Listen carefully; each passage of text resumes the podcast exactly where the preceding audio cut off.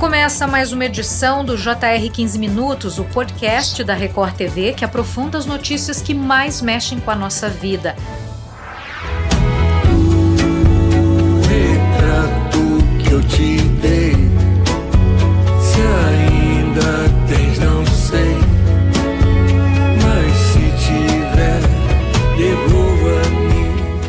Morre Erasmo Carlos aos 81 anos no Rio de Janeiro. Um dos pioneiros do rock e símbolo da Jovem Guarda, o artista estava internado em um hospital na Barra da Tijuca, zona oeste da cidade. Recentemente, Erasmo foi hospitalizado para tratar uma síndrome edemigênica e chegou a comemorar a alta. A síndrome é caracterizada pelo excesso de líquido preso nos tecidos do corpo e pode ter diferentes causas, como o funcionamento dos rins, fígado ou coração. Bom, para falar sobre o legado de Erasmo Carlos, o 15 Minutos recebe o músico brasileiro, um dos fundadores do movimento Bossa Nova, Roberto Menescal. Bem-vindo ao podcast nesse dia triste para a música brasileira, Roberto. Obrigado. Mesmo triste, a gente está aqui para falar desse querido amigo. A causa da morte do Tremendão, como ele era carinhosamente chamado, ainda não foi divulgada. Roberto, é mais uma difícil perda para a cultura brasileira em tão pouco tempo, né? É, esse ano tem sido duro, né? Muita gente tem sido levada, mas é como disse um amigo meu, nós estamos numa, numa idade que as pessoas vão embora, né? Umas mais cedo, umas mais tarde, mas a gente sempre se surpreende, né?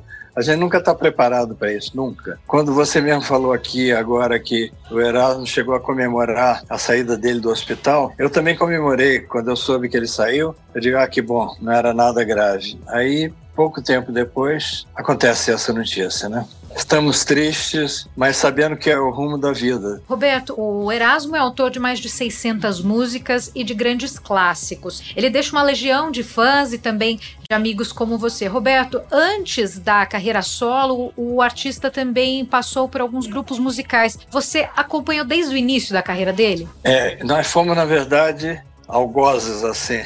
É, a Bossa Nova achava aquela música do Roberto Erasmo, que não tinha nada que ver, que era uma música muito simples e tal. E passamos anos assim. Na verdade, perdemos muito tempo, sabe, guerreando com eles e eles brincando com a gente. Eles, ao contrário, gozando a gente, né? Mas depois, com o tempo, a gente foi vendo que aquela coisa é, tinha uma profundidade muito maior. Tanto que eu produzi um disco da Nara Leão, né, chamada Aí que Tudo Mais Vai para o Inferno, com músicas do Roberto Erasmo. Aí onde o reconhecimento pessoal da Bossa Nova começa a reconhecer a qualidade das músicas dele. E depois eu fui trabalhar, ele foi trabalhar comigo na, na Poligram, eu era diretor artístico da gravadora Poligram, e ele foi gravar lá. Primeiro não era nem comigo, mas, vamos dizer, o último disco dele na Poligram, que foi o Erasmo Convida, foi a ideia que nós tivemos juntos e foi muito bem, foi muito aceito. E aí eu acho que ele se tornou é, muito mais forte um, um, artista solo, não só não só com músicas do Roberto Erasmo, mas músicas, muita música dele mesmo. A gente passou muito tempo convencendo Erasmo, você tem uma carreira independente do Roberto. Não que você tenha que parar com o Roberto, ao contrário, mas vamos usar um pouco as tuas coisas, as, as músicas que você faz sozinho. E aí fizemos várias gravações das músicas dele né? E principalmente nesse disco Erasmo com Vida, né? Que tem até o Roberto Carlos participa do disco também, sentado à beira do caminho. E, sabe, acho que daí em diante ele tomou muita coragem e partiu para a carreira dele mesmo. Agora, Roberto, então voltando a esse passado aí que você relembra, né? Na década de 60 ele fez parte do programa Jovem Guarda aqui na Record TV. Esse projeto Isso. encabeçou o movimento cultural, na tua opinião? Foi nesse momento que ele ganhou a fama ali com o Roberto e a Vandeleia? Mas nesse momento a bossa nova ainda renegava o movimento deles, né? Agora eu gostava e via escondido. Eu ia escondido para falar, vai, hoje eu não posso ir aí com vocês, que eu tenho que ver uma coisa e tal. Ia ver o programa deles, que eu adorava, mas não podia dizer. Não podia dizer pro, pro Ronaldo Bosco, pro João Gilberto, pro Carlos Lira, não podia dizer que eu adorava, sabe? Mas fiquei adorando, fiquei adorando. E depois vi, conversando com a Gal um dia, a Gal falou, olha, Menesque, eu adoro, adoro o Erasmo e Roberto e tal. E eu aí comecei a confessar que eu adorava também, né? Mas aos poucos, que eu não podia trair minha turma, né? E fui, fui seguindo, fui seguindo. A gente começou a se encontrar nos programas, televisão, até que a gente começou a trabalhar juntos né, na, na, gravadora Poligram. Graças a Deus, eu ultrapassei essa neurose de, de falar que não gostava da Jovem Guarda. Que bacana, que bacana, né? É muito interessante ouvir depois que o tempo passa, né? Como a gente valoriza determinadas coisas e determinadas situações que antes pareciam diferentes pra gente, é. né? É, eu tenho só uma, uma noticiazinha que eu estou produzindo um disco de uma cantora chamada Lia, que é muito amiga do Erasmo Roberto. Estou produzindo um disco dela com músicas de Erasmo Roberto. Vê a coincidência? Estou no auge da produção, a gente vai gravar no começo do ano que vem, mas essa é uma coisa que eu não ia nem confessar, porque nós estamos fazendo em segredo. Mas com, a, com essa partida do Erasmo, eu quero dizer aqui que nós estamos gravando esse disco, para não parecer que eu vou gravar o disco porque o Erasmo partiu, entende? Não, a gente já tá, já escolhemos as músicas e já estou fazendo os arranjos com ela. Que maravilhoso. Então, muito obrigada por falar aqui em primeira mão, Roberto. Primeiríssima mão. Nossa, muito obrigada pela confiança. A gente vai fazer questão de divulgar, sim. Bacana. Roberto, e além disso, né? Então, a partir disso que você está comentando, são muitos fãs ao longo da trajetória dele, né? Como você enxerga essa herança musical da Jovem Guarda para as novas gerações, da música, dessa linguagem? Na Jovem Guarda passou a fazer parte do que a gente chama MPB. O MPB, onde a gente tira as barreiras, né? Ah, não pode isso, não pode isso. Pode tudo, pode tudo. Né? A música do Nordeste, música baiana, música de carnaval, tudo. E o Erasmo e o Roberto passaram assim aos pontos principais da MPB. Muita gente gravando. Eu me lembro que eu dei uma sugestão para Betânia gravar um disco do Roberto Erasmo. E ela quase brigou comigo. Falei, ah, você sabia? Eu sabia que você ia propor a coisa mais, mais fácil, mais simples. Eu digo, não é mais fácil, mais simples, Betânia. É que você sempre gravou nos seus discos, até aquela data, né? Em cada disco você gravava uma música deles. Então, por que não, de repente, fazer um projeto, você gravando Roberto Erasmo. E ela brigou comigo e saiu da companhia, mas quero dizer o seguinte: depois que ela saiu, um ano depois, ela gravou o disco do Roberto Erasmo, que foi o disco dela que mais vendeu, tá? Então, isso eu tenho a meu favor de ter indicado isso para ela e ela ter feito e foi o disco mais vendido dela.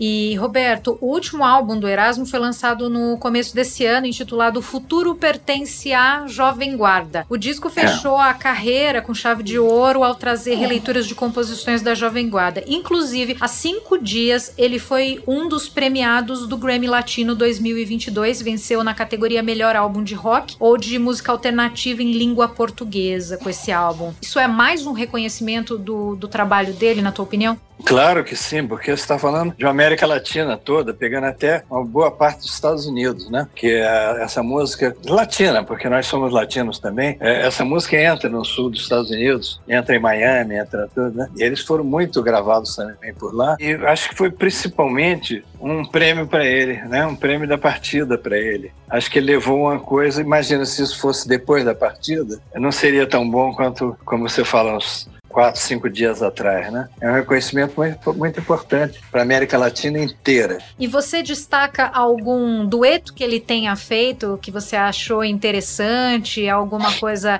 diferente, peculiar ou alguma que realmente marcou a tua época? Ah, muitas coisas, muitas coisas. Eu estou separando o Roberto dessa, tá? Porque, bom, tem um dueto com o Heraldo Roberto que a gente gravou lá na Poligram, é sentado à beira do caminho, né? Que foi muito legal, muito legal. Eu acho que abre o disco dele, o Erasmo Convida, né? Puxa, Elis gravou tanta coisa dele também. Se você pensar que vai fazer de mim o que faz com todo mundo que te ama. Foi bacana, porque a Elis foi uma das primeiras, assim, da MPB que partiu para gravar eles. Quer dizer, teve coragem de gravar eles quando a gente ainda negava muita música dele, né? A Nara é campeã. Nara foi campeã com esse E Que Tudo Mais Vai Pro Inferno, né? Nara Leão, que era a própria musa da, da MPB, da Bossa Nova, né? Então são coisas, são reconhecimentos de grandes artistas, de grandes cantores, né? E reconheceram, ainda bem que ele em vida, né? E muitos, você vê esse disco que eu vou lançar no começo do ano que vem, vai ser um disco que nós estamos acabando de escolher as músicas todas, mas por que uma Lia, Lia que, eu, na verdade ela chama Lia ou Lia, porque é Lia com H no final. É muita,